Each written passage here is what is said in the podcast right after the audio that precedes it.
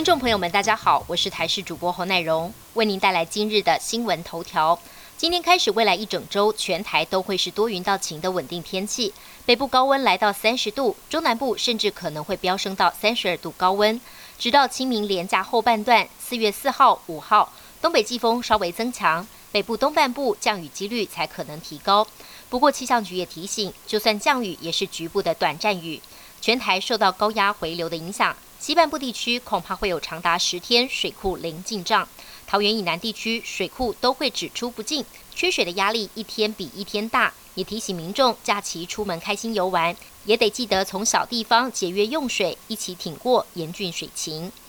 博流总统会数人今天下午抵达桃园机场，也成了疫情爆发以来首位来访的友邦元首。外交部长吴钊燮代表我国政府亲自接机。不过传出台博邦谊友好，让中国大陆不高兴。去年捐赠金额高达五千万的防疫物资，试图利用博流与我方断交。但台湾在农业、医疗上给予的协助更多，才让博流不离不弃。会书人总统在演说中提到，旅游泡泡能成真，除了彼此的互相信任，也要感谢台美博三方的努力，已经准备好欢迎台湾人到博流旅游。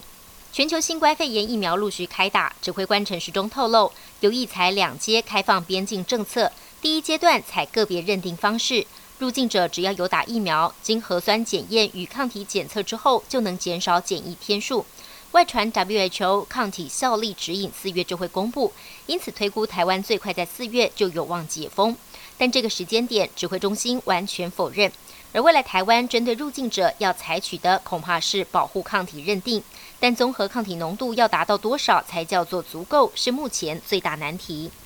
日本三月二十一号解除了一都三县的紧急事态，再加上樱花季到来，第一个周末，东京跟大阪立刻涌现了大批的赏花人潮，大阪城公园的三千株樱花全面盛开。尽管官方立了告示牌，要民众不要野餐饮食。不过，还是有民众不听劝告，席地而坐，开始野餐。大阪的确诊人数也因此飙升。另外，在东京的上野公园，由于樱花满开，赏花民众全体出动，现场同样人山人海，各地民众蜂拥上街，也让日本全国确诊二十七号再度飙升到两千七百零三人，形成了疫情上的隐忧。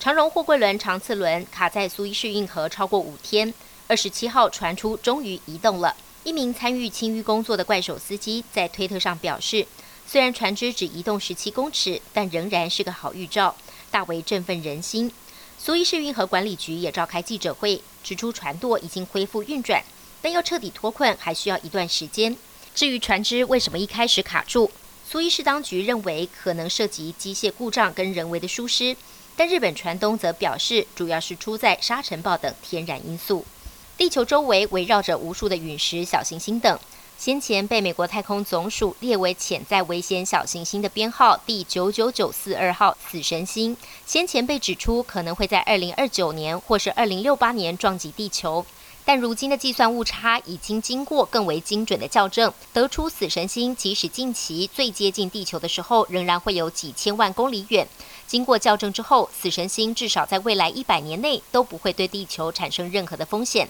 本节新闻由台视新闻制作，感谢您的收听。更多内容请锁定台视各界新闻与台视新闻 YouTube 频道。